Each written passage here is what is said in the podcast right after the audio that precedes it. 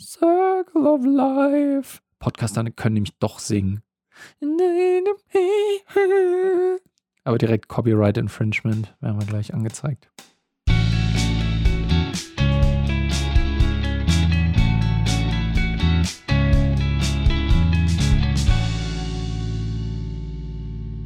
Und dann starten wir nämlich in die Folge mit einem Zitat. Diesmal erfährst du direkt, von wem es ist. Und zwar ist es von Marie Curie, Oh.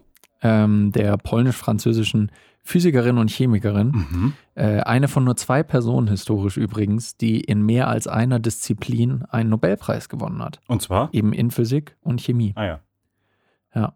Äh, unter anderem, äh, also die hat sehr viel mit Radioaktiv Forschung an radioaktiven Materialien betrieben. Unter anderem hat sie, glaube ich, Radium und Polonium entdeckt, wenn ich das richtig Und in daran ist sie habe. auch zugrunde gegangen, oder wie? Ich glaube, dass sie tatsächlich aufgrund des vielen Kontakts mit radioaktiven Stoffen verfrüht gestorben ist. Mhm. Zumindest bilde ich mir das ein, so im Sagen wir jetzt Kopf einfach. behalten zu haben. Sagen wir Ist- jetzt einfach. so. Das prüft keiner Nee. nach. Aber es geht ja eigentlich ums Zitat. Und zwar ist das Zitat folgendes. Ich beschäftige mich nicht mit dem, was getan worden ist. Mich interessiert, was getan werden muss. Und mit diesem Zitat begrüße ich euch zu einer neuen Folge Rauchig Süß. Und Simon, ich freue mich natürlich, dass du wieder mit dabei bist. Ja, ich freue mich, dass, ich, dass du mit dabei bist, dass ich dich mit begrüßen darf. Und ich äh, gucke schon wieder ähm, völlig fragend und nachdenkend über dieses Zitat ähm, doof in die Kamera. Was, was hast du denn dir dazu gedacht oder was waren deine ersten Gedanken zu diesem Zitat? Als ich auf der Suche war nach einem schönen Zitat zum Einstieg in diese Folge, habe ich, ähm, ich bin tatsächlich, äh, habe geschaut, was es von Marie Curie gibt Mhm. ähm, und habe gesehen, dass die, dieses Zitat hat mich irgendwie so ein bisschen an unsere, an viele aktuelle Geschehnisse erinnert.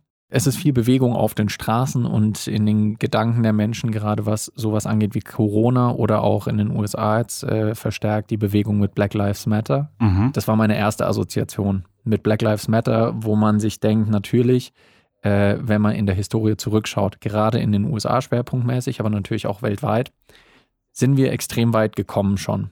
Also ähm, ich habe jetzt auch neulich angefangen mit der Serie Watchmen zum Beispiel, Ah, wo ja. man Mhm. ähm, direkt die erste Szene ist ja ähm, von einem historischen Event, äh, dessen Namen mir nicht mehr einfällt. Super, ganz toll vorbereitet, Daniel. Ähm, wo aber damals in den USA im Prinzip eine ganze Stadt voller, äh, voller schwarzer Amerikaner abgeschlachtet worden ist. Mhm. Von größtenteils Ku Klux Klan ähm, Teilnehmern und äh, deren Anhängern noch.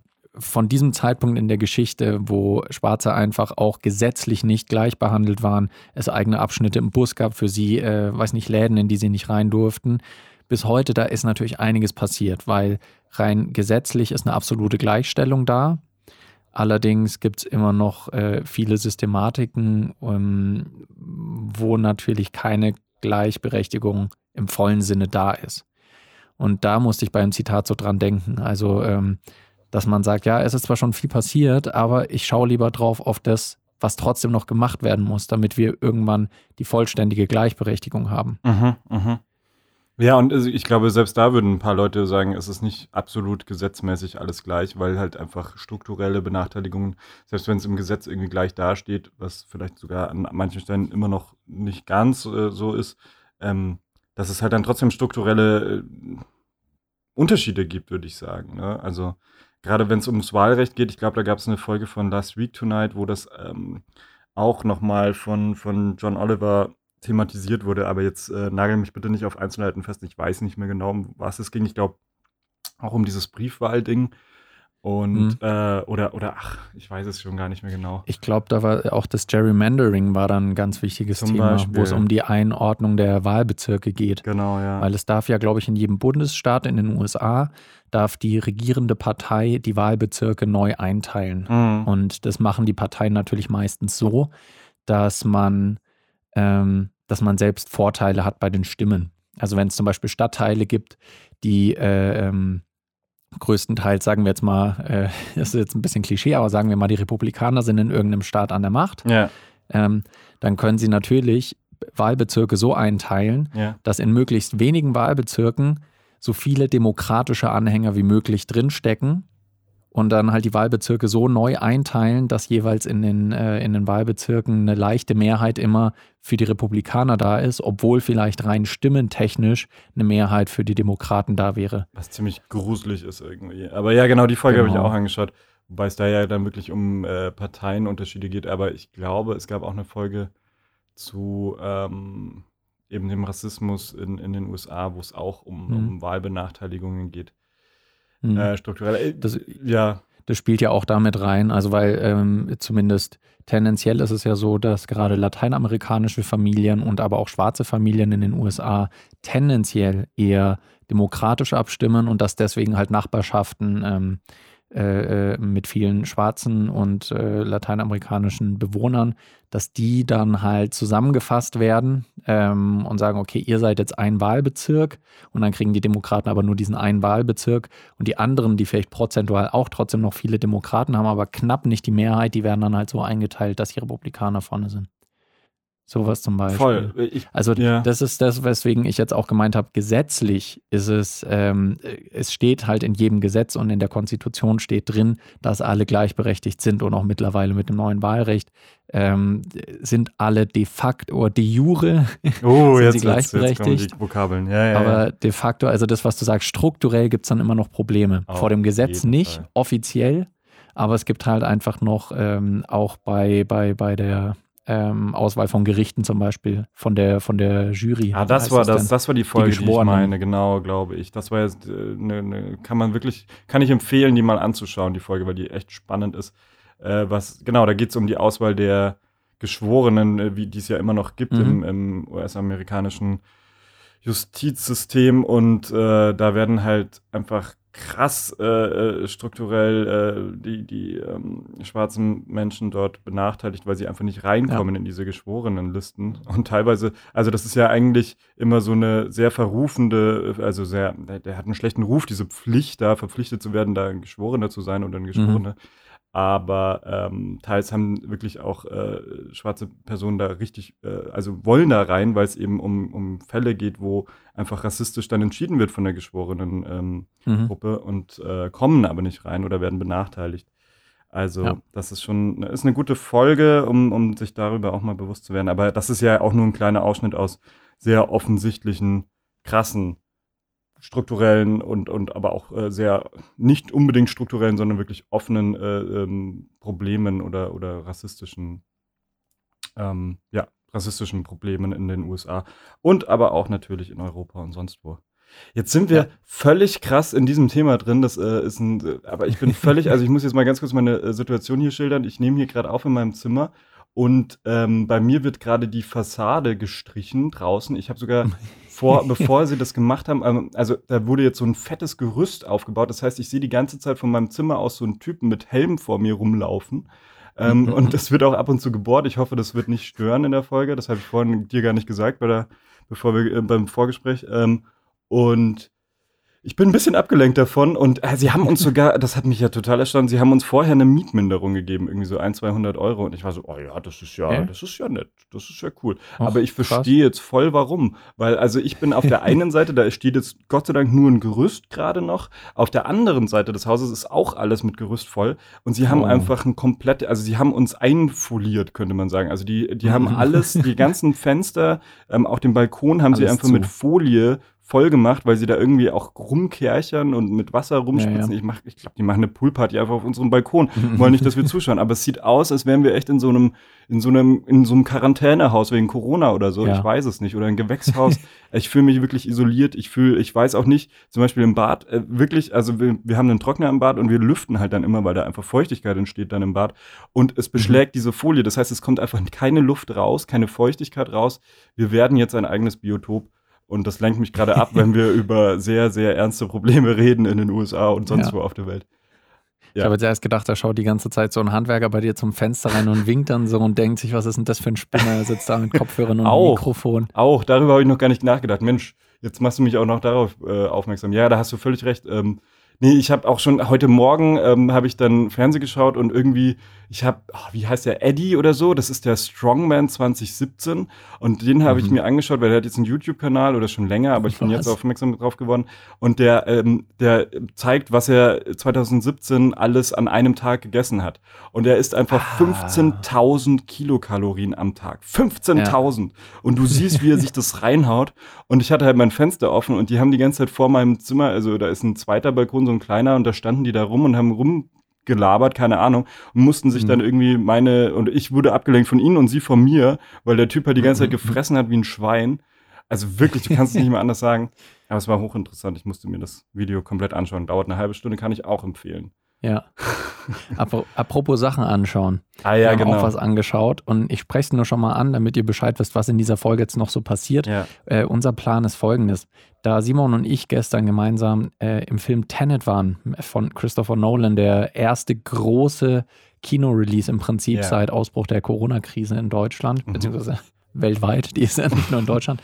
Ähm, naja, und äh, wir haben den jetzt schon zum zweiten Mal gesehen jeweils. Also wir haben ihn beide jetzt sowohl auf Englisch als auch auf Deutsch gesehen. Mhm. Und wir, wir wollen ein bisschen über den Film quatschen. Wir schieben das aber in die zweite Hälfte des Podcasts für die Leute, die den Film noch nicht gesehen haben und nicht gespoilert werden wollen. Ähm, das heißt, am Anfang bleiben wir jetzt bei unseren äh, normalen Themen und dann zweite Hälfte wechseln wir auf Tenet. Ja, so machen wir das. Und wir haben ja einen ganz wichtigen Programmpunkt noch, der, äh, der letztes Mal Jetzt ja schon kommt's. so gut funktioniert hat. Mhm. Äh, äh, die Sonntagsfrage. Oder die Sonntagsfragen. Ich finde das immer witzig, weil ich sehe ja nur, also du machst das ja offensichtlich, das brauchen wir auch nicht äh, verschweigen, du organisierst das alles. Und ich habe aber auf Instagram die Stories gesehen und habe mich durch die Fragen durchgeklickt, habe sie jetzt schon wieder völlig vergessen, aber ich weiß noch, dass ich ein oder zwei ziemlich witzig fand. Und ich glaube, wir mal gucken. Also nach der großen Krise. Ach ja, by the way, muss ich auch ganz kurz erzählen, fällt mir jetzt ein. Ich mhm. habe vorgestern bei der Arbeit jemanden gefragt, ob er mir die Nutella gibt. Und ich bin völlig ausgerastet, weil ich selber gesagt habe und war so, also bitte. Und dann habe ich die beiden, also da standen zwei Arbeitskollegen dann rum, äh, und dann habe ich die auch gefragt, würdet ihr das oder die Nutella sagen? Und beide gleichzeitig die Nutella natürlich. Und ich war so wirklich so, okay, dann gut, dann ist es jetzt besiegelt. Also dann habe ich verloren, wenn ich sogar selber sage. Also dann habe ich mich jetzt selbst verleugnet und okay. Also da gebe ich dir den Punkt, die Nutella. Ich habe das Gefühl, du hast diese Geschichte jetzt gerade nur erfunden, einfach nur um, um mir friedlich die Hand zu reichen und zu sagen, okay, komm, es kann doch weitergehen mit dem Podcast. Wir brauchen ein bisschen Frieden vor dem nächsten Krieg, weil bei den nächsten Fragen mal gucken, ich glaube, da ist ein bisschen Potenzial dafür da. Ich meine, bei der Eierkrise sind wir immer noch nicht weitergekommen. ähm, also, wie macht man ein gutes Spiegelei? Na gut. Wir schicken uns immer noch Bilder hin und her von, äh, von Eiern, ja, die wir machen. Aber wirklich. Ja. Teilweise ich fand es aber auch schon schön, nachdem ich in, letz-, in, in, der letzten Folge angekündigt hatte, ja, jetzt kommen immer sonntags die Sonntagsfragen. Mhm. Erstmal direkt am, am, Sonntag drauf dann vergessen. Deswegen kamen die Sonntagsfragen dann am Mittwoch nach. ähm, genau, aber die, du hast schon angesprochen, Nutella war nämlich die erste Frage. Butter und die Nutella? Ja oder ah, nein? Ah, ja. Mhm. Und da hat knapp mit 53 Prozent ja gewonnen. Also Butter und die Nutella 53 Prozent von euch. Das hat mich fast ein bisschen überrascht, weil ich immer dachte, dass es eher so ein so ein, so ein, so ein verpöntes Ding ist, dass das nur so, so 20 Prozent der Leute vielleicht machen. Hast du nochmal, du hast geschrieben Butter unter die Nutella. Butter unter die Nutella. Aber warum denn unter? Also warum auch nicht? Also zum Beispiel, ich habe das früher immer in der Kindheit über der Nutella draufgestrichen immer sogar an den Ecken des, des Schwarzbrotes, wobei es da keine Ecken gibt, aber ich habe sie mir ausgedacht und dann waren da Ecken. Und dann habe ich da immer so ein, so ein bisschen so ein kleines Häufchen Butter drauf und dann immer, wenn du das, dann isst du so das Nutella-Brot und auf einmal mampfst du so den nächsten Bissen und merkst so, ui, ah ja, da ist noch ein bisschen mehr Geschmack, also mehr Fett, mehr Geschmacksträger. Geil. Mhm. Schmeckt nutelliger, noch cremiger. Mm. Gilt auf das die auch? Nutella. Ja, ich, das ist dann die Sache, das müsstest du interpretieren. Okay, na gut. Das müsstest du interpretieren. Aber knapper Aber ich war Gewinn, auf jeden Fall voll für Nutella, ja. Ja. Äh, für, äh, für Butter, und die Nutella. Ja, ja, genau. Jetzt ist natürlich die Frage, wie weit kann man das, also ne, ausreizen? Geht auch Margarine? Geht, wo, wo ist die Grenze? Wo ist die Grenze dann? Das, weißt du, da bräuchte man so viel Kleingedrucktes, mhm, aber. Mhm. Deswegen, äh, deswegen, wir halten es aber auch ein bisschen offen, weil wir wollen die Leute so, äh, auf den Zehenspitzen ein bisschen halten und so. die, die Spannung soll schon da bleiben, dass die sich auch eben Ja, fragen, so fuck, ja. ich habe immer Margarine unter Ja. Nutella, gilt das jetzt auch? Genau, da können wir es offen lassen. Ich möchte es trotzdem auf einer Seite eingrenzen. Es geht wirklich nur Nutella. Also wir reden hier nur von Nutella, keine andere Billig-Schokocreme, weil ich finde, das schlimmste Verbrechen ist immer noch diese Schokocreme, diese weiß, äh, äh, also Nutella und dann Vanillefarben. Spirale. Schrecklich, oder? Also die schmeckt nach Kotze. Äh, also ich habe beides ehrlich gesagt schon seit gefühlt zehn Jahren nicht mehr gegessen. Ah, ja. Aber wenn dann, fand ich die Spiral auch immer geil. nee. Volles Rohr. Ich Habe ich fand- mir so in die Rüstung geklappert. Mm, nee, geht gar nicht. Rein da. Das ist wie der Marshmallow. Da kannst du einen bisschen von haben oder einen Löffel dann nehmen und dann reicht's auch. Also da musst du sonst kotzen. Das ist aber da, ein Nusspi, finde ich, ist noch ein würdiger, ähm, eine würdige Ja. Alternative. Und tatsächlich diese veganen, irgendwie konzentriert kakaoigen Schokocremes finde ich auch noch in Ordnung. Alles andere völlig, also völlig überbewertet, kann man nicht. Direkt man ins nicht nehmen. Gulag. So. Ähm, die nächste Frage war, äh, da habe ich mich sehr gefreut. Bessere Boygroup, BTS oder One Direction? Gott. Ja, da musste ich kurz lachen bei der Frage, genau. ja. Aber ging relativ eindeutig mit 67% an One Direction. Ah ja, weil die meisten doch nicht wissen, was BTS ist, oder? Hä, klar, das ist doch, die haben doch erst wieder einen neuen Rekord geknackt mit irgendwie meistgeschautem YouTube-Video innerhalb von 24 Stunden oder so. Das ist schon diese koreanische Boygroup. Genau, Band, ja, oder? die, die knacken einen Rekord nach dem anderen. Die sind, glaube ich, gerade die, die, ähm, die erfolgreichste Musikgruppe der Welt. Mhm. Okay. Also, Also, ihr schaut euch jetzt Last Week Tonight an, dann diesen Eddie, der 15.000 Kilokalorien mampft und dann bitte ein Video von BTS, damit es noch Ja. mehr Views bekommt. Also, aber für mich war es ganz klar, weil ähm, ich habe nämlich einen harten Man-Crush auf Harry Styles. Ja, Deswegen war ja. es für mich ganz eindeutig One Muss ich Direction. auch sagen, ich äh, kenne One Direction eigentlich nur durch Harry Styles, aber das stimmt jetzt auch Mhm. nicht ganz. Es gab diesen einen Song bei One Direction, dieses Baby, you light up my world like. So, keine Ahnung. Nobody else. Mm, mm, mm. Ich glaube, es ist das schlimmste Verbrechen, wenn Leute in Podcasts denken, oh, sie müssen jetzt singen, weil du kannst, Ja. also du skippst meistens nicht so schnell, diese zehn Sekunden, aber du möchtest das natürlich, weil kein Podcaster kann gut singen. Außer uns. Memories all alone in the moonlight. Äh? Ja. Was? Hm. Hm. Ah. Nächste Frage. Das- Das fand ich sehr lustig. Soll Trump wiedergewählt werden? 94 Prozent haben gesagt, nee, lass mal. Ja, es wäre auch, also, es, also ich wüsste nicht, was wir dann über unsere Zuhörerinnen denken sollten, wenn die wirklich äh, das Gegenteil sagen würden. Naja, gut. Es gab nur, gab, nur, gab nur eine Stimme für wäre doch witzig. Ja, ein bisschen witzig wäre es schon. Also, Es, ist, es würde halt einfach Stimme, wieder vier Jahre Comedy-Material für alle Late-Night-Show-Hosts bieten und für alle Ja. Satire-Sendungen. ach geil. Heute habe ich auch gelesen, dass, also Trump ist ja die ganze Zeit gegen diese Briefwahl, weil er sagt, äh, da werden äh, Leute, ähm, weiß ich nicht, also wird alles gefälscht und so weiter. Ja, Und ja. jetzt heute hat er dazu aufgerufen, dass man bitte doppelt wählen gehen soll. Also irgendwie zwei oder dreimal. Also sie sollen quasi betrügen, damit er dann danach sagen kann, naja, über Briefwahl wurde ganz viel gefälscht und betrogen. Der Typ ist einfach so, ich finde, ja, reden wir nicht irre. drüber.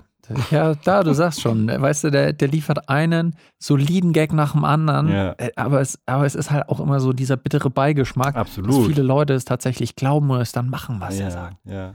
Naja, Das ich finde Trump als, als Comedy-Figur, ich, ich finde ihn wirklich witzig und das wäre auch alles so toll und, und lustig, aber er ist halt Mhm. verdammt nochmal äh, US-amerikanischer Präsident und da sind halt auch ein paar Ja. ernste Themen dabei und der beeinflusst. Ich weiß noch, ganz am Anfang seiner Wahlperiode äh, oder seiner, seiner Regierungsperiode war es doch so, dass er da diese, ah, was war das nochmal, in, in diese Grenzregelung irgendwie verändert hat, dass äh, Mexikanerinnen irgendwie schwerer ins Land kommen oder auf jeden Fall ähm, quasi die Kinder getrennt werden von den Familien. Irgendwie so war es Ah, doch. hm. Wo du dann irgendwie heulende Kinder gesehen hast auf irgendwelchen Videos und du, also da dachte ich mir echt jetzt, äh, what the fuck, was geht ab? Ja. Das kannst du doch jetzt nicht ernsthaft bringen, aber natürlich, Donald Trump kann alles bringen. Also Und die halt Leute nicht feiern. Erstmal ein Downer jetzt nochmal ganz kurz vor der nächsten Erst ein Frage. kleiner Downer. Aber dann gibt es jetzt auch gleich wieder ein Upper. Bestes Mobile OS, Android mit 61% gewonnen gegen iOS mit 39%. Okay, ja, bin ich auch dafür, bin ich, bin ich Hm. zufrieden. Du? Ja, wir, also wir sind ja beide Android-Nutzer, Ja. deswegen sind wir da so ein bisschen. Also, das ist wahrscheinlich die Frage, wo ich am wenigsten emotional dran bin. Ich bin nämlich kein Hater und auch kein Fanboy. Ich mag Android Nee. zwar auch knapp besser, aber iOS ist auch ein gutes Betriebssystem. Also ist eigentlich, Ja, bin ich auch unemotional. Nee. ja, Das ist eigentlich eine schlechte Frage. Ach, ist okay. Ist okay. Aber der nächste Kracher kommt jetzt direkt danach. Pommes mit Essig, yay or nay? Oh, da haben ja. 65 okay. Prozent tatsächlich gesagt, ja, Pommes mit Essig. Jetzt wird es emotional, doch. Jetzt wird es wirklich zur Glaubensfrage verkommen. Ähm, ich sage auch ja, weil ich einfach, ich weiß nicht, ob ich schon mal im Podcast erwähnt habe, ich glaube schon, ich meine Familie, ich habe es einfach in den Genen drin. Da war schon wieder dieser ja. Typ mit diesem Helm. Oh Gott, ey. Das ist echt unangenehm. ähm, auf jeden Fall, ich bin ein saurer Mensch. Ich habe das von meiner Mutter, von der Familie meiner Mutter geerbt. Ähm, bei mir geht alles mit Essig. Ich habe letztens, was habe ich gesehen? Ähm, oh, irgendwas mit Balsamico, genau Balsamico Ketchup habe ich jetzt gesehen und dachte mir, hm, brauche ich das? Ja, weiß ich nicht. Ja. Habe ich jetzt noch nicht gemacht, werde ich aber vielleicht tun. Oh, weißt du, was richtig geil ist? Ähm, du musst mal nach Belgien und Niederlande gibt es, glaube ich, auch. Da war ich mit, äh, mit zwei Kumpels Mhm. ähm, letzten Sommer und da gab es im Supermarkt überall Chips mit Gurkengeschmack. Also mit, äh, weißt schon, eingelegten Gurken. Die Ah. Cornichons quasi. Ja, ja. Essiggurken, ja. Mhm. Und die waren richtig geil, weil die schmecken so ähnlich wie Chips mit äh, dieses Salt and Vinegar, Ja. aber ähm, halt noch so ein bisschen nach, nach dieser Gewürzgurke. Es ist einfach nur richtig geil. Das war Hammer. Du konntest nicht mehr aufhören. Und dann hat es auch immer so ein bisschen, das ist ja das Geile immer an diesen Essigchips, äh, dass es so die, die Zunge gefühlt ein bisschen aufreißt und dann da so richtig mit dem Sauren auch so in die, quasi so ein bisschen in die Zunge reinbeißt. Ja, Aber das ist ja. ja. das Geile dran, an diesem sauren Essig, äh, Essiggeschmack. Ah, Okay, kann ich mir gerade noch nicht ganz vorstellen, aber würde ich auf jeden Fall gerne ausprobieren, ja. Ja. Aber es gibt ja wirklich Menschen, die, die hassen Gewürzgurken. Gerade nicht mal, ich glaube, also einerseits die Konsistenz, ja, aber vor allem in diesem Mhm. Glas. Und ich kann es ein bisschen verstehen, weil dieses Glas ist einfach konzipiert als Sumpf. Es sieht aus wie ein Sumpf, oder? Also du langst, wenn du da mit dem Finger reinlangst, übrigens auch ein Vergehen, also keiner, wieso langt man da mit dem Finger rein? Da musst du sie an dem Tag noch aufessen, weil ansonsten sind deine ganzen Keime da drin und verbreiten sich und dann wird der Sumpf auch noch zu einem Corona-Sumpf. Das möchtest du doch nicht. Du nimmst natürlich eine Gabel und dann beißt du auch nicht von der Gabel ab, sondern du nimmst eine andere, also du nimmst nur eine, du nimmst eine Rausholgabel, legst die dann auf dem Teller ab, die Gurke, und dann äh, tust du die Gabel wieder in das Glas, meinetwegen, aber du fasst nicht mit deinem Speichel oder mit dem Finger in dieses Glas rein. Ganz kurz. Für sowas war ich immer nicht zivilisiert genug.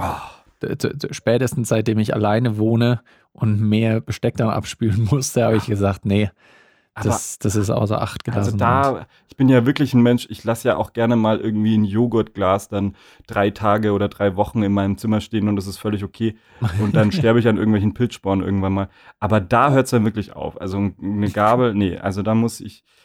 Gut. Echt? Da ja. verläuft für dich die Grenze? Da ist eine Grenze für mich erreicht, wirklich, weil das geht nicht. Und ich sehe dann immer wieder Leute, auch wenn ich mir mit, was natürlich öfter vorkommt, mit einer guten Freundin oder einem Freund ein Gewürzgurkenglas teile und ich sehe da einen Pratzen in diesem Glas versenkt, dann denke ich mir so, jetzt kannst du mir auch gleich noch irgendwie in meine Toilette, nee, das ergibt keinen Sinn, natürlich würde jemand in meine Toilette reinmachen, ach, ich weiß doch auch nicht, nehmt irgendeinen anderen Vergleich. Also der kann mir gleich irgendwie ins Gesicht kotzen, das kommt auch selber raus. Aber ist es nicht so, dass, äh, dass wenn da so äh, das in Essig eingelegt ist, das ist ja schon ist säurehaltig. Also Mhm. dass das dann aber auch reicht, um das zu desinfizieren direkt wieder. Das ist nämlich die Frage, Weiß ich nicht, weiß ich nicht. ob die Keime sich da dann überhaupt halten. Gute Frage. Andererseits, ganz ehrlich, kurzes Erlebnis letzte, vor, vor drei Tagen. Ich habe ähm, verschimmelte Sojasauce gehabt. Und da dachte ich mir auch, also was Hm. braucht es, dass Sojasauce schimmelt? Aber scheinbar muss es nicht viel passieren. Also das war halt so eine Flasche, das ist so eine, so eine, ah, die, die, glaube ich, in Restaurants bei Salz und Pfeffer draußen dann hingestellt wird, weil die Ja. halt sauschnell verbraucht wird. Also die ist die ganze Zeit offen leicht. Ähm, ah. Ja, und dadurch hat sich wirklich so eine Ist das so eine mit, gebildet. mit links und rechts? Ja, ja, so genau, genau. ist so eine rote kleine. Ah, Ja, mhm. Die sind gut. Aufpassen, ne? Aufpassen, weil die war echt nicht mehr gut. Ich, ich fand die letztens auch im Kühlschrank, habe ich meinen Kühlschrank aufgemacht, wollte einen Tofu äh, essen und es, also Mhm. wenn du ein Tofu, eine Tofu-Packung kaufst, dann sind da ja meistens Mhm. zwei so Stücke drin, ne? Beide Richtig. sind einfoliert, also vakuumiert, keine Ahnung, auf jeden Fall halt Ja, ja. dicht. Ich habe den einen dann äh, gegessen, so irgendwann, und dann, äh, keine Ahnung, den anderen halt, der war völlig dicht noch. Zwei Wochen, Ja. irgend- ja, zwei Wochen ist übertrieben, eine Woche oder so im Kühlschrank gelassen, mach den auf und der schmeckt vergoren, säuerlich, als hätte ihn jemand in ein Essiggurkenglas versenkt. Also wirklich Hm. widerlich. Erklär mir das bitte. Nein. Okay, na gut. Aber ähm, habe ich, äh, ähm, um, um nochmal ganz kurz darauf zurückzukommen, auf die Frage, ähm, Also leicht abgeändert. Habe ich das schon erwähnt? Pommes äh, mit, mit Senf? Da haben wir schon mal Haben wir drüber schon drüber geredet. ja. Na gut. Letzte ja. Folge. Wiederholen wir uns nicht. Okay.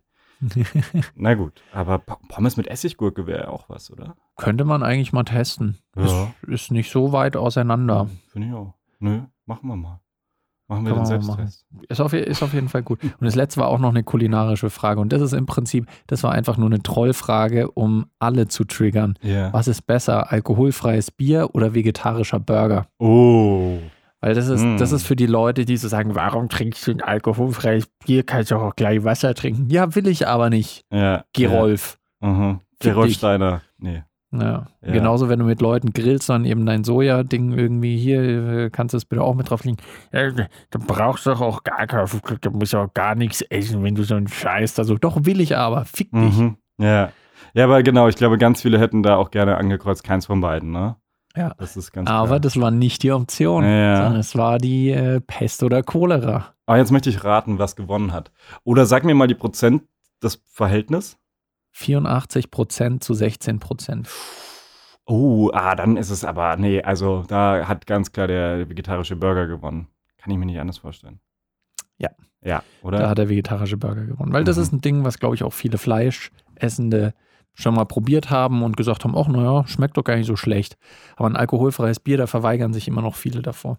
Ich habe es nur mit reingenommen, weil es mich aktuell sehr beschäftigt. Mhm, mhm. Du hast ja auch, also wir haben, wie gesagt, Tenet gestern angeschaut nochmal, ein Ja. zweites Mal, und da hast du auch, hast du zwei oder eins auf jeden Fall? Auf jeden Fall ein alkoholfreies Bier getrunken, ne? Als wir beim Essen waren, habe ich ein alkoholfreies Bier getrunken und im Kino dann auch nochmal. Auch nochmal, genau, ja. Mhm. Und ich habe dich beide Male drauf angesprochen, glaube ich. Ja.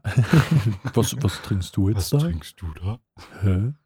Ja, nee, weil ich finde das, mir geht es manchmal so, dass ich äh, abends mir einfach denke, äh, so, oh, ich hätte, jetzt, ich hätte jetzt Lust auf ein Bier Mhm. oder zumindest so diesen bierigen Geschmack Ja. Und äh, ich habe jetzt aber eigentlich nicht Lust, Alkohol zu trinken. Mhm. Also, äh, ja, einerseits weiß ich natürlich auch, äh, weil ich dann vielleicht so leicht alkoholisiert bin und dann ähm, brauche ich nicht irgendwie jeden Tag so einfach Ja. mal.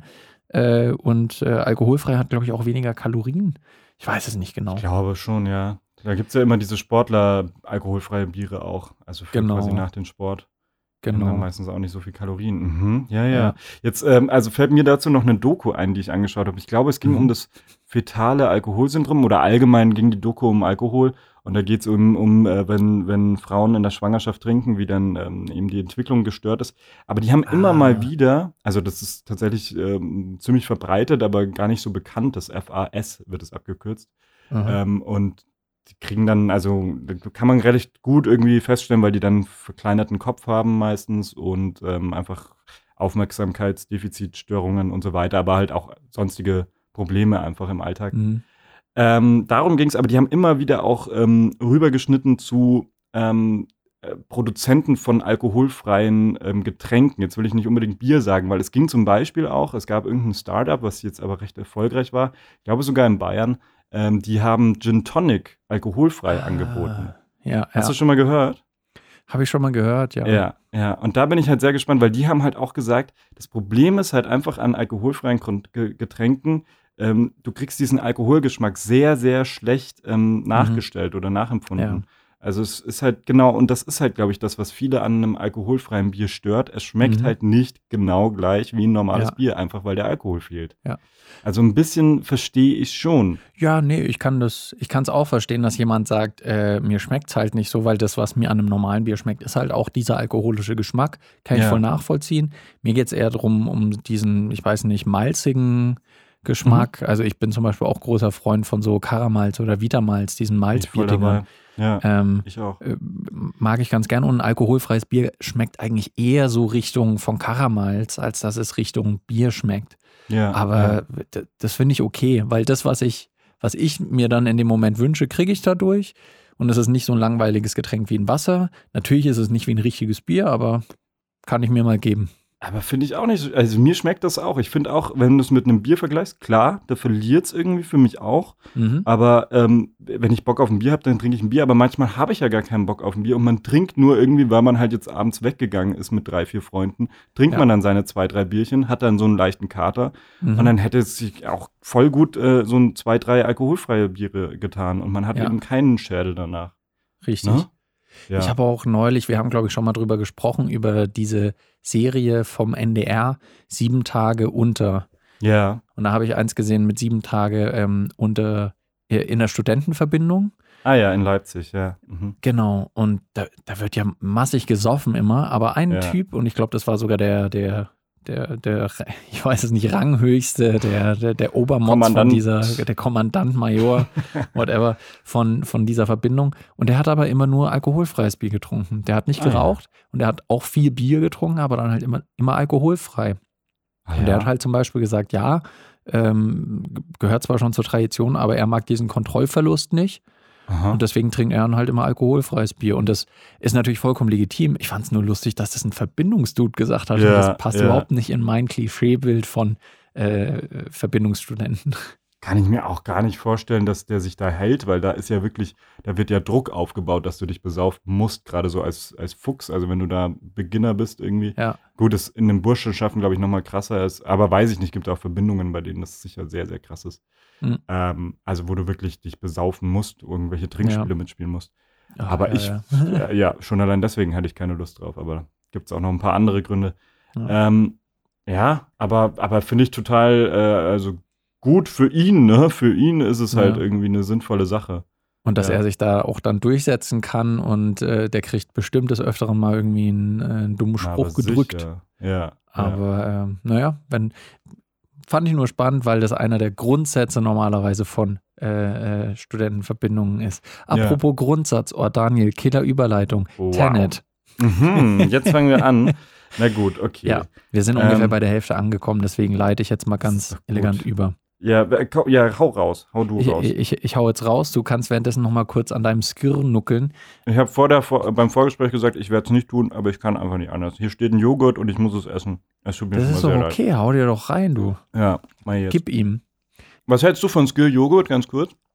Finde ich okay, aber die Konsistenz ist mir ein bisschen zu dick oder zu trocken. Mhm. Ich finde es besser als Magerquark. Ich esse auch keinen Magerquark. Ah ja, okay. Na gut. ist mir nämlich auch die Konsistenz irgendwie zu. Nee, aber ist okay. Ich habe keine Abneigung gegen Skrrr. Mhm. Grundsätzlich ich auch nicht. So, apropos. Ah ja. Tenet. Ich musste aber tatsächlich auch nachschauen, äh, weil Tenet ja wohl das englische Wort für Grundsatz ist. Ich habe halt nur gedacht, wir haben gestern auch kurz drüber geredet, warum der Film eigentlich Tenet heißt. Und mhm. ich hatte die Theorie, dass Christopher Nolan einfach ein Wort gesucht hat, was von vorne und von hinten, also was ein Palindrom ist mhm. ähm, und was vielleicht noch irgendein, irgendeine Bedeutung hat und dass er halt nicht einfach Otto nehmen wollte. Und deswegen mhm. hat er gesagt, ah ja, Tenet, hm, ja, kann man schon irgendwie nehmen. Ah, jetzt überlege ich gerade, weil, weil wir ja auch drüber nachgedacht haben, ich kam ja dann mit dem Wort Otto, weil du das auch noch perfekt spiegeln kannst. Ja. ja. Aber jetzt überlege ich gerade, während wir, also, ne, jetzt gerade eben, weil dieses Tenet-Plakat ist ja so schräg. Also, ja. weißt du, wo es dann so nach, hm, so invertiert. Ja. Also, wenn du das Wort Tenet schräg, von der, eine schräge Achse durchziehst, dann kannst du es ja eigentlich. Nee, das E ist ja immer nee, trotzdem falsch. Das T auch nicht. Das T auch nicht. Das müsstest du umdrehen. Und das also, E müsstest also du umdrehen. Das N würde dann hinhauen. Ja, genau, deswegen, nee, ich war bei dem N. Hinhauen. Aber ich glaube, das N schon, oder nicht? Nee. Ach, okay. Na gut, er hätte den Film einfach Otto nennen sollen oder Anna. Eins von beiden. Ich bin für Anna, aber gut. Ja. Jetzt hat er ihn Tenet genannt. Ich wusste ja noch nicht mal gestern, wie wir uns drüber, äh, drüber nach nachgedacht, wo wir drüber uns unterhalten hatten, dass der Film ähm, Grundsatz auf Deutsch heißt. Ich ja. war, war mir gar nicht klar, was Tenet eigentlich heißt. Ja. Jetzt wissen wir das auch. Ja, ja ähm, der Film für alle, die ihn noch nicht gesehen haben, wir werden jetzt spoilern. Ja, schaltet ab, wenn ihr ihn noch nicht gesehen habt. Genau. Äh, kurz zusammengefasst allerdings, es ist ein äh, Actionfilm und in dem Film geht es viel auch um Zeit, nicht Zeitreise in dem Sinne, sondern um invertierte Zeit. Also, äh, dass Geschehnisse ähm, sowohl vorwärts als auch rückwärts passieren können. Und ähm, der Film war auch relativ bekannt dafür, oder das habe ich zumindest sehr häufig gelesen, bevor ich ihn gesehen habe, dass der Film recht verwirrend sein soll und mhm. nicht so mhm. leicht zu verstehen. Ja. Äh, es gab auch so Überschriften mit, äh, einige ähm, Schauspielerinnen und Schauspieler haben noch nicht mal die Handlung so richtig verstanden, ja. äh, weil es halt teilweise sehr konfus ist. Wie ging es denn dir damit insgesamt, Simon? Findest du, dass es stimmt, dass der Film verwirrend war oder hast du gedacht? So, jetzt muss ich aber auch ein bisschen ausholen. Also ich frage mich gerade, wollen wir die Handlung noch vorher zusammenfassen? Ich habe gerade nämlich noch mal, ich höre mir jetzt seit gestern, weil wir ihn ja gestern zum zweiten Mal gesehen haben, höre ich mir die ganze Zeit Podcasts drüber an und ich habe vorhin einen angehört und der hat mich schon so getriggert, der Podcast, weil der gleich in der Einführung äh, mit seiner Bewertung rausgehauen hat. Kennst du das? Mhm. Also ich finde, es geht nicht. Erst muss die ein bisschen über den Hin Inhalt geredet werden und über das, äh, was, was genau so um, um den Kontext, was drumherum passiert ist und dann kann man über die Bewertung reden. Deswegen Jetzt, jetzt muss ich den Inhalt zusammenfassen, ne? Das ist jetzt auch nicht dankbar. Das ist halt das Ding. Ja, schwierig, ne? Ja. Also erstmal, wer spielt denn mit? Es ist der Sohn von Denzel Washington, der heißt wie mit Vornamen? Ich weiß es nicht. Auf jeden Fall Washington mit Nachnamen und der wird im Film nur der Protagonist genannt, nicht viel anders. Ähm, und bleibt meine, äh, jetzt kommt gleich eine Bewertung von mir, bleibt auch ein bisschen farblos. Aber gut, äh, um den geht's. Das Ganze fängt an mit einem ähm, Vorfall oder einem Überfall in, in einer Oper und da wird dann aber ganz schnell ähm, aufgelöst, dass das eigentlich nur eine Übung war für den Hauptcharakter und äh, um zu sehen, wie weit er geht. Und er hätte eben mit diesem Vorfall sein Leben gegeben, äh, für die Sache oder für seine Kollegen da und ähm, deswegen wird er dann ausgewählt, bei Tenet mitzumachen. Und dann wird eigentlich schon recht schnell eingeführt in, ah, okay, es gibt in der heutigen Welt Objekte wie zum Beispiel Patronen, die invertiert sind. Davon werden immer wieder welche gefunden. Da ist eine Wissenschaftlerin, die ihm das erklärt. Und dann geht der ganze Film weiter und weiter. Er trifft dann Michael Caine, der ihn vermittelt mit einem Gemälde an eine Frau von dem ähm, Hauptantagonisten, nämlich Sator heißt er oder Sator, ähm, der von Kenneth Branagh meiner Meinung nach ganz gut gespielt wird. Mhm. Ähm, und dann ähm, ja, nimmt der Film so seinen Lauf und am Ende ähm, geht es eben darum, die Welt zu retten natürlich. Und ja. äh, dass die nicht die komplette Welt invertiert wird, äh, das aufzuhalten, was Sator plant, indem er sich selber an einen Algorithmus knöpft. Also es ist dann immer noch wesentlich komplizierter. Ich halte jetzt mal recht kurz. Ähm, und ähm, wer auch noch mitspielt, das darf man nicht vergessen, ist Robert Pattinson, der mhm. neue Batman. ähm, ganz kurze, ganz kurzer Exkurs. Hast du den äh, Batman-Trailer schon gesehen? Ja. Und? Ganz äh, kurz deine Meinung? Sie, also ist ganz gut hergemacht. Ich schaue mir erst mal einen Film an, bevor ich ihn verurteile. Schön gesagt. Äh, ja, ich freue mich drauf. Nein, habe ich natürlich gedacht, Robert Pattinson äh, passt jetzt erstmal nicht in mein Bild von Batman, aber äh, schauen wir mal. Aber ganz kurz, wie viele Punkte hast du, da haben wir gestern drüber geredet, wie viel hast du Lighthouse gegeben? Fünf. Von fünf Sternen? Fünf, ja. genau. Ja, ich sage auch nicht, dass Robert Pattinson ein schlechter Schauspieler ist oder so. Ah, ja. In Lighthouse fand ich ihn zum Beispiel fantastisch. Aha. Hat mir richtig gut gefallen. Okay. So, jetzt, jetzt habe ich den Film so ganz grob zusammengefasst. Also Robert Pattinson, nur ganz kurz, der spielt eben auch mit, ist der Kollege von dem Protagonisten, der ja. gemeinsam gegen Sator vorgeht. Richtig. So. Und jetzt, äh, komm, jetzt erzähl du doch erstmal, wie fandest du denn den Film oder wie, wie waren deine zwei Kinoerlebnisse? Das erste Erlebnis war auf Englisch. Ich habe ihn direkt in Originalfassung gesehen, ähm, weil ich das meistens bei zumindest englischsprachig originalen Filmen versuche immer. Ähm, und er war ohne jegliches Vorwissen, war er nicht so mega leicht zu verstehen. Es gab so ein paar, äh, paar Stellen, ähm, wo man sich gedacht hat, Moment, warum ist das jetzt gerade passiert? Und man musste dann noch ein bisschen nachdenken, um zu verstehen, was gerade passiert ist. Ja. Währenddessen ist aber wieder was Neues passiert und man kam dann manchmal nicht so ganz hinterher, aber am Ende vom Film habe ich schon geglaubt, alles verstanden zu haben, zumindest von der Grundhandlung, äh, warum jetzt der da hingeht und versucht, dem das abzunehmen und so weiter. Also das ging schon. Ähm, was mich ein bisschen irritiert hat, und du hattest ja ein ähnliches Erlebnis, es mhm. gab ein paar Stellen, wo man sie wirklich unfassbar schlecht verstanden hat, also die, äh, die Dialoge unfassbar schlecht ja. verstanden hat. Mhm. Ähm, natürlich ist der eine Punkt, wir sind keine Muttersprachler und selbst wenn man die Sprache recht gut beherrscht, kommt es immer mal vor, dass wenn was vielleicht zu verschludert ist, man es nicht genau versteht. Aber ich weiß auch noch, ge relativ gegen Anfang ist eine Szene, wo sie auf diesem, äh, wo sie auf dem Boot sind, äh, beziehungsweise auf dem Schiff, wo er, der Protagonist äh, für Tenet rekrutiert wird quasi. Mhm, genau. Bei dieser Unterhaltung auf Englisch glaube ich, dass die den Live-Sound genommen haben, also die, die Dialog-Live-Aufnahme auf diesem Schiff, weil das war so schlecht zu verstehen, weil das Rauschen, das Meeresrauschen äh, und das Motorgeräusch vom Schiff und so war so laut. Und da habe ja. ich wirklich gedacht, dass das, äh, ich fand diese Entscheidung fragwürdig im Produktionsprozess, dass man gesagt hat, da nehme ich den Originalsound. Weil normalerweise ein Großteil von Kinofilmen, gerade in solchen Situationen, wird eigentlich nachvertont. Ja. Weil ja. du ähm, klar, in der Originalaufnahme hörst du die ganze Zeit irgendein Rauschen und sonst was, dann sagst okay, wir nehmen den Dialog danach einfach nochmal auf, legen ja. das drüber und dann können wir nämlich auch das Verhältnis von Geräuschen zu Dialog können wir steuern. Mhm, mh. Und das war da bei ein paar Stellen so, dass ich gesagt habe, nee, da ist die Umgebung jetzt viel zu laut. Da mhm, kann ich mhm. das einfach nie verstehen. So. Vielleicht war es auch einfach schlecht abgemischt dann danach.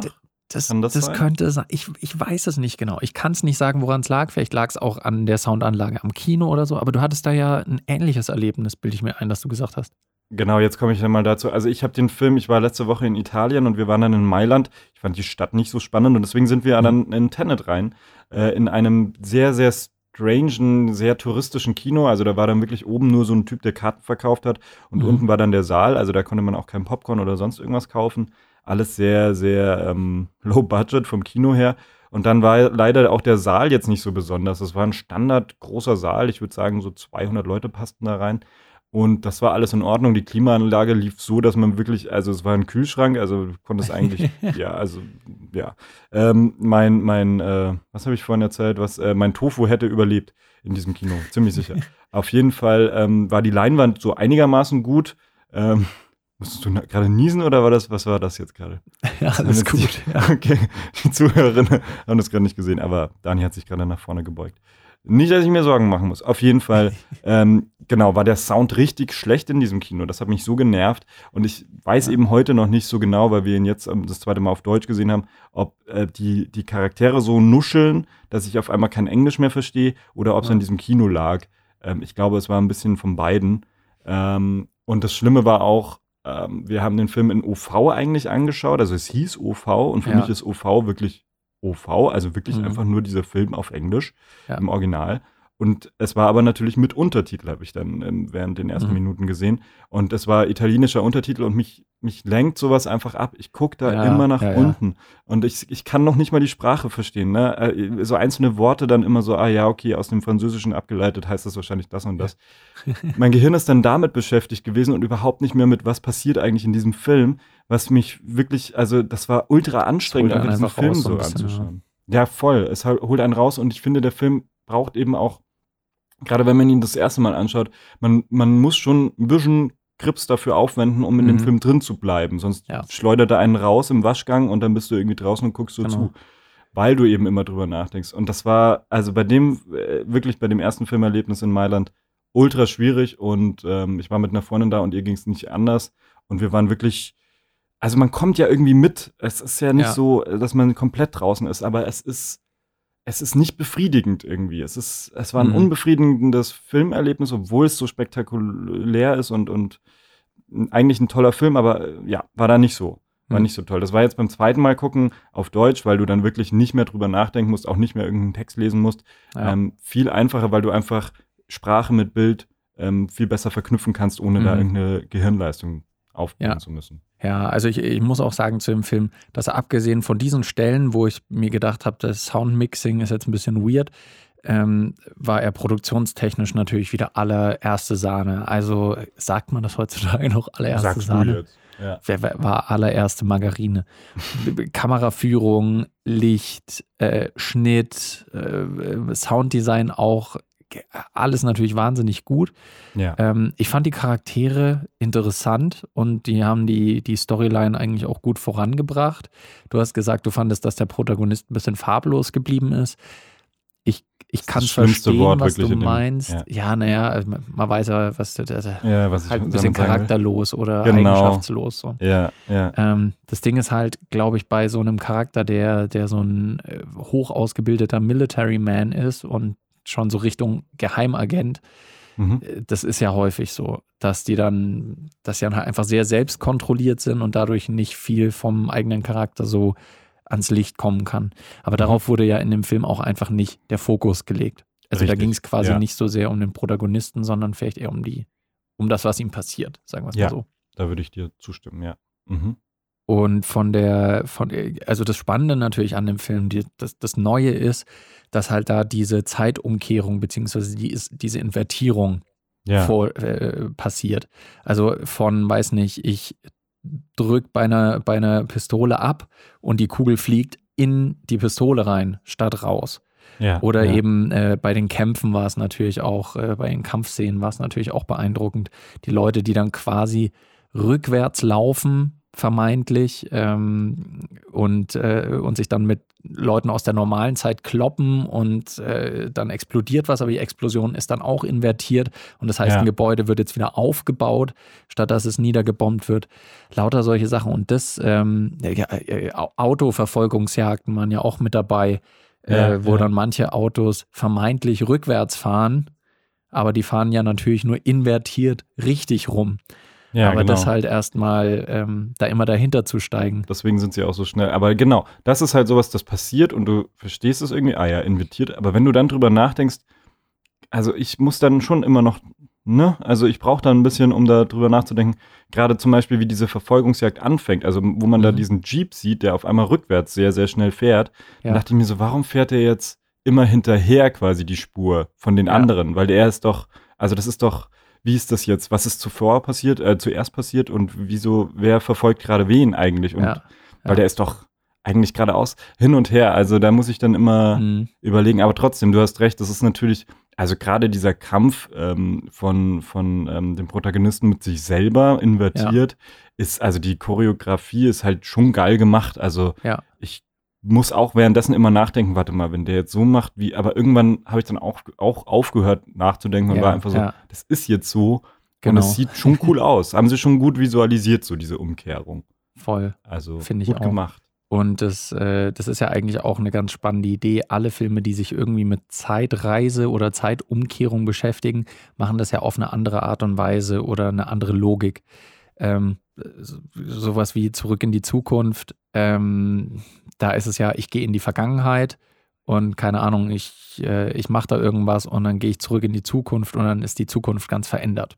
Mhm, mhm. ähm, was dann aber ja wieder bedeuten würde, dass die ursprüngliche Zukunft überhaupt nicht so stattgefunden hat und dadurch die Vergangenheit nicht so hätte stattfinden können und genau. die, wieder die Zukunft nicht. Also das, und das hat der Film eigentlich relativ gut gelöst, weil es eine gleichzeitig war, äh, Gleichzeitigkeit immer dargestellt hat. Also dass Dinge, die vorwärts und rückwärts passieren, dass die trotzdem gleichzeitig passieren.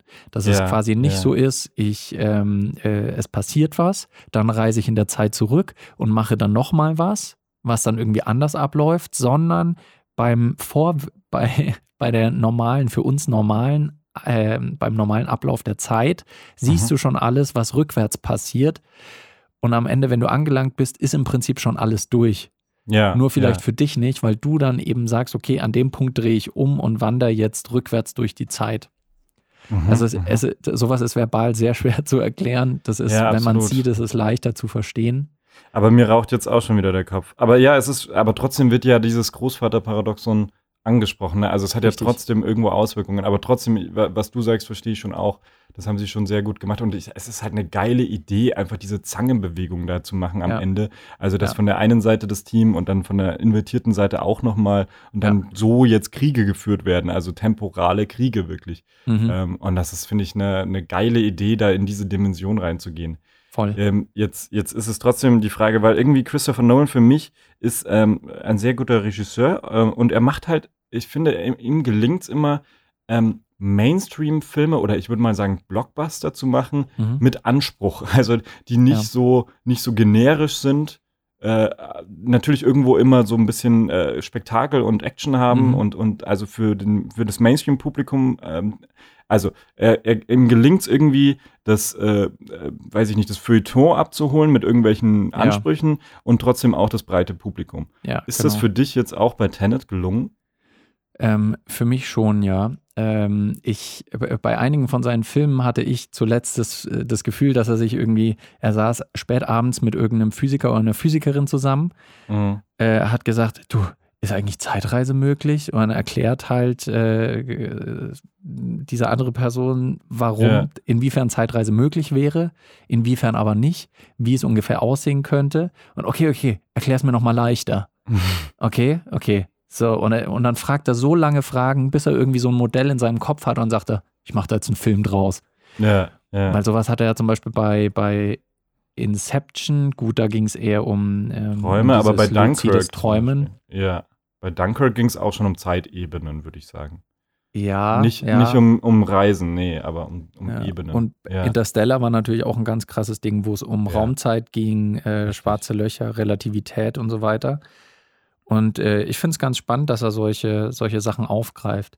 Ich hab, Mhm, mhm. Gestern habe ich es auch ähm, nach dem Film zu euch gesagt, da, da ist mir aufgefallen bei den äh, Special Thanks in, im, das habe ich jetzt gut gesagt, Special Thanks im Abspann, ähm, Ja. war der erste Name, dem gedankt wurde, Kip Thorne. Mhm. Und Kip Thorne ist nämlich ein amerikanischer Physiker oder Brite? Amerikanischer? Fuck. Jetzt weiß ich es nicht. Peinlich. Englischsprachiger. Ja. Englischsprachiger Physiker. Ähm, das war ein, ein guter Buddy von Stephen Hawking und die beiden haben sehr häufig über Zeitreise äh, diskutiert, ob das denn rein, ob das möglich wäre. Mhm. Weil Zeitreise ist scheinbar so ein Ding, so habe ich zumindest verstanden, in der, in der Community der Physiker und Physikerinnen ist es so, dass man weiß, welche Gegebenheiten äh, ungefähr sein müssten, damit Zeitreise möglich ist oder wie Zeitreise ungefähr aussehen würde, aber man kommt nicht zu einem eindeutigen Konsens, ob es möglich ist oder nicht. Mhm. Und das war nämlich ein Ding, Stephen Hawking hat im Endeffekt gesagt, er glaubt nicht, dass Zeitreise möglich ist. Und Ja. sein Buddy Kip Thorne hat gemeint, er glaubt es schon. Okay. Mhm. So, und deswegen fand ich es lustig, dass Kip Thorne dann eben äh, beim, Spezi äh, beim Special Thanks mit dabei war, weil vermutlich er dann als Berater gedient hat, der mit äh, Christopher Nolan dann irgendwie diese Handlung aus, äh, ausklamüsern konnte, Ja. wo er dann ja. auch sowas gesagt hat wie, ja, was ist, wenn jetzt die Zeit rückwärts läuft, äh, beziehungsweise ich rückwärts durch die Zeit laufe und dann brennt's, was passiert Ja. dann? naja, Dann wird's kalt. dann wird's kalt. ja. Solche Sachen. so? Ich weiß es nicht. Aber ich kann mir auch vorstellen, dass dann einfach wahrscheinlich Kip Thorne richtig genervt war irgendwann von Christopher Nolan, der immer so, Moment, ich, eine Frage habe ich dann noch. Was ist, wenn das und das oder so? Ja, keine Ahnung, mein Gott. Könnte schon sein, dass es so und so ist. Ja, ich, ähm, ja, ach ja, ich, ich, also ich musste auch an dem Film oder gestern auch während, äh, während dem, während den Credits dran denken, weil ich, ähm, ich habe ja Medienwissenschaft studiert und habe da auch eine Bachelorarbeit geschrieben über die Zeitlichkeit in True Detective, was jetzt Mm. eigentlich nicht unbedingt mit, also spielt halt mit Zeitebenen ähm, Ja. in True Detective, aber es ist jetzt gar nicht so ähm, krass kompliziert, wie irgendwie, wie man, ja, nee, denkt man auch nicht beim Zugucken. Es ist halt, es ist halt ein schönes Spiel irgendwie, man kann es gut analysieren. Wenn ich Ja. jetzt eine, eine Bachelorarbeit über Tenet schreiben müsste, weiß ich nicht, wie viele Burnouts oder Verzweiflungskrisen ich dabei hätte. Aber es wäre natürlich schon reizvoll, da, ähm, das äh, da, da aufzuklamüsern. Und da gibt es natürlich jetzt auch schon ganz viele YouTube-Videos, die das machen, irgendwelche Zeitlinien. Unter anderem, ich weiß nicht, ob du es vorhin noch angeschaut hast, ich habe vorhin äh, noch ein Video dir geschickt äh, über die Gruppe. Hast du es angeschaut? Habe ich noch nicht gesehen. Nee. Nee, ähm, war jetzt auch sehr kurzfristig. Und da geht es um eben die Zeitlinie von dem äh, Protagonisten, von Ja. Max scheinbar. Also scheinbar hat er doch einen Namen, ich, ich weiß es nicht. Mhm. Der hat irgendwie von, oder ist, ja doch, ich glaube Max. Und auf jeden Fall ähm, ist da ähm, eine Theorie von dem ähm, YouTuber, da gibt es natürlich ganz viele Fan-Theorien jetzt, aber da ist die Theorie, dass Neil, also Robert Pattinson, ähm, der, der Sohn ist von, also der kleine Junge von, von ihr, von Cat, von der Blonden Ah. quasi. Mhm. Und äh, quasi sich, ja, da gibt es dann irgendwie viele Beweise dafür. Also das Video kann ich auch nur empfehlen. Ähm, ja, aber da gibt es, glaube ich, äh, ja, ich weiß gar nicht, was man eingeben muss. Wahrscheinlich einfach nur Analyse, ähm, Zeit, Zeitlinie Ja. von, von dem, von Tenet. Ist Aber eigentlich Max ganz ist doch der. Sohn. Ja, nee, Max ist der Sohn. Nee, Ja, jetzt bin ich über, jetzt bin ich. Doch, der Sohn heißt Max. Ah ja, dann ist es, dann war es also irgendwie so, im auf jeden Fall. steht auch nur Protagonist. Ah ja, genau. Ja, das glaube ich würde, ja genau. Nee, dann ist Max der Sohn, aber irgendwie, das wäre quasi Neil invertiert, weil wenn du Max den vollen Namen nimmst, ist so ein bisschen auch die Theorie, also Maximilian und davon die letzten vier Neil Buchstaben Zucker. rückwärts hast Ja. du Neil. Und dadurch kommt, äh, ja, ich weiß es nicht, ist schon ein bisschen äh, hergeholt, aber er hat dann noch ein, zwei Ja. Be Beweise mehr oder weniger oder halt Sachen, die dafür sprechen würden, die dann eigentlich ganz schlüssig sind. Fand ich eine ganz interessante Theorie. Hm. Ja. Glaube ich. Ja, was, was wollen wir? ja, ich äh, schau mir das Video Kann an. Vielleicht glaubst du es sein. Ich danach. mir mal an. Ja, ähm, ach, was wollen wir noch zu dem Film sagen? Ich, ich finde, ähm, da gibt es auch ein paar Theorien in der Medienwissenschaft, die halt irgendwie davon ausgehen, dass ähm, es immer mehr dazu, äh, da es immer mehr Filme und auch Serien ähm, rauskommen, die einfach den Zuschauer oder die Zuschauerin zu einem zu einem Rätselraten oder zu einem Spiel auffordern. Und ich finde, mhm. das macht Tenet ganz ganz krass. Also du sollst die ganze mhm. Zeit irgendwie mitdenken und so und auch vielleicht darüber nachdenken, wie das gerade ist, also was da gerade, ja. welche Regel folgt und so weiter. Ja. Und da kann ich halt schon verstehen, dass da ein paar auch frustriert sind, weil sie eben nicht dieses befriedigende Erlebnis von, ah, jetzt habe ich es verstanden, ah ja, jetzt ja, habe ich es geknackt, ah, da, da, da, sondern ganz oft ist es so, äh, ich komme nicht mehr mit. Jetzt das eine ja. Rätsel und jetzt kommt schon das nächste. Ich, wo ja. sind denn, woran, also es sind wenig ähm, handfeste Sachen, an denen man sich wirklich festhalten kann und von mhm. denen man ausgehen kann. Die liefert einem Nolan nicht so wirklich. Ja. Oder sehr gering. Ja, verstehe ich. Also einerseits finde ich, dass das aber einen, äh, einen Wiedersehwert bringt. Ja, dass man dann sagt, okay, stimmt. ich schaue es mir jetzt nochmal an und diesmal konzentriere ich mich auf diesen Aspekt und dass man immer mehr äh, entdeckt einfach innerhalb eines Films. Genauso wie bei Inception, weiß nicht, wenn man den zu Ende geschaut hat und sich dann fragt, okay, äh, ich muss doch jetzt wissen, ob der Kreisel umfällt oder nicht. Ja, Weil ja. da, da gibt es ja auch unzählige Foreneinträge im Internet, wo die Leute spekulieren äh, oder ob es überhaupt wichtig ist, ob das genau. überhaupt das Totem ist von, genau. von der Hauptperson oder nicht. Lauter solche Dinge. Und das, äh, sowas finde ich natürlich schon mal spannend, weil das einen Film dann ähm, äh, wiedersehbar macht. Ähm, und Andererseits finde ich aber auch, dass Nolan es trotzdem schafft, dass wenn du einfach nur stupide einen guten Actionfilm willst, kannst du es trotzdem machen, weil du ungefähr an den Stationen immer abgeholt wirst. Anfang ja. so, Sie sind jetzt Teil der Gruppe ähm, und Sie müssen jetzt nach Indien und Kontakt zu dem aufnehmen. So, mm, dann mm. passiert es irgendwie. Daran, ja, nee, Sie müssen jetzt Kontakt zu dem aufnehmen. Okay, dann macht er das. Ah, er hat Sie entführt und jetzt müssen wir Sie retten. Also, dass die wichtigen Eckpunkte schon immer quasi genannt werden und dass du dann auch einfach so versuchen kannst, der Handlung zu folgen und sagst, okay, ich schaue mir jetzt einfach die Action ein bisschen an. Das stimmt, ja, das geht eben auch, ja ich finde halt bei Tenet jetzt nicht ganz so gut wie bei Inception oder anderen Filmen von Nolan, mhm. aber es geht trotzdem, würde ich dir auch zustimmen. Ja. Ähm, was ich noch äh, rausgefunden habe vorhin war, ähm, dass die Schauspielerin, die da eben die, ähm, also die ist äh, die Cat. Die, genau, Cat, die ähm, Frau von dem Antagonisten, also von Kenneth Branagh, ja. Ähm, die hat, äh, weil sie kam mir irgendwie bekannt vor und ich wusste nicht woher, und sie spielt eigentlich genau dieselbe Rolle, ja, nicht genau, aber schon so ähnlich in ähm, Night Manager, also der Serie mit ah. Tom Min äh, Hiddleston, genau. Ja. Und ähm, also da auch, da ist sie auch die ganze Zeit auf irgendeinem Schiff, äh, nur ist da Hugh Laurie der Antagonist und da ist sie auch die Frau. Ähm, okay. Ist auch eine gute Serie, kann man, also eine Miniserie kann man sich äh, gut mhm. anschauen, finde ich.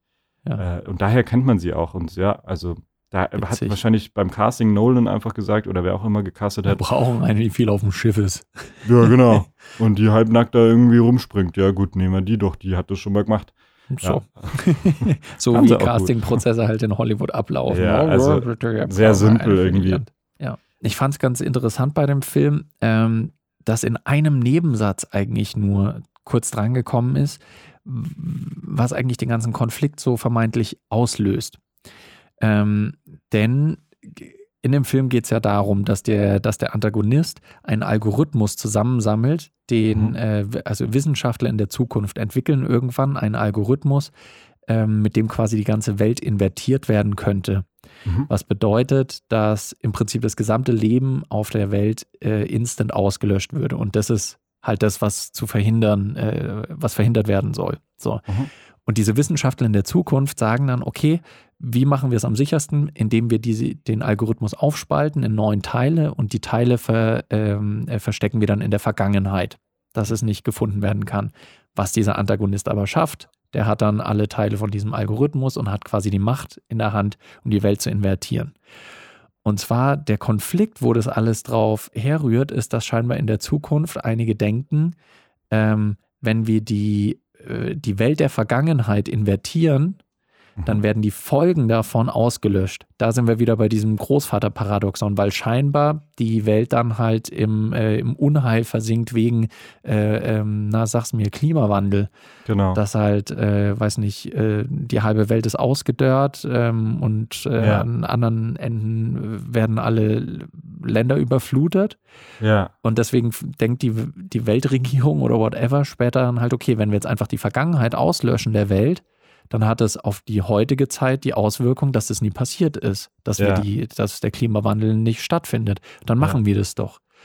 Und das ist nämlich genau dann wieder diese ganze Geschichte mit, wenn ich in der Vergangenheit meinen Großvater töten würde, würde ich dann geboren werden oder nicht. Genau das ist dann wieder Ja. auf die. Und auch wichtig der Satz dann von äh, Robert Pattinson. Oh Gott, jetzt muss ich hier gleich wirklich, weil die Bauarbeiter fangen an einzufolieren. Ähm, nee, egal. Ähm, äh, genau, der wi- wichtige Satz von Robert Pattinson, ähm, äh, dass sie es halt einfach glauben. Also irgendwo Ja, auch so eine Ideologie dahinter steht. Ne?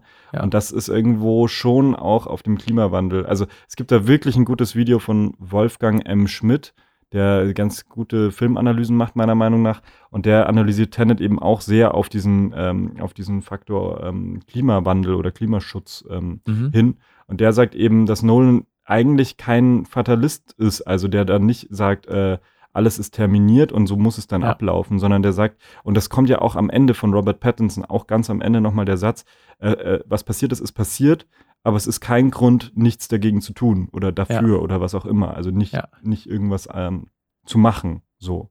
Also man hat trotzdem noch irgendwo einen freien Willen in, und das ist nicht alles schon klar. Genau.